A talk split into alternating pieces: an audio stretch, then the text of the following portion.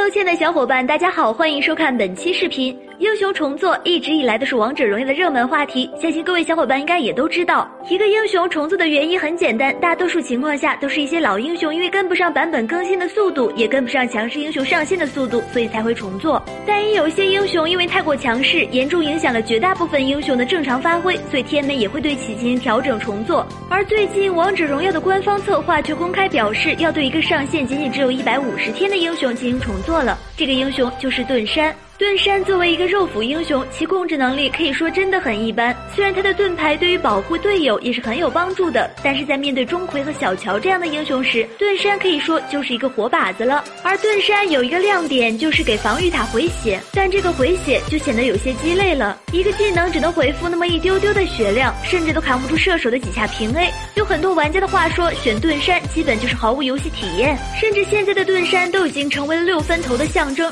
在这样的情况下，盾山是必要调整甚至重做的。对于官方提出要调整重做盾山这个英雄，各位小伙伴是如何看待的呢？一起留言分享一下吧。好了，本期视频到这儿，小伙伴们可以关注我们，喜欢的话可以点击收藏或者点赞哦。下期见，拜拜。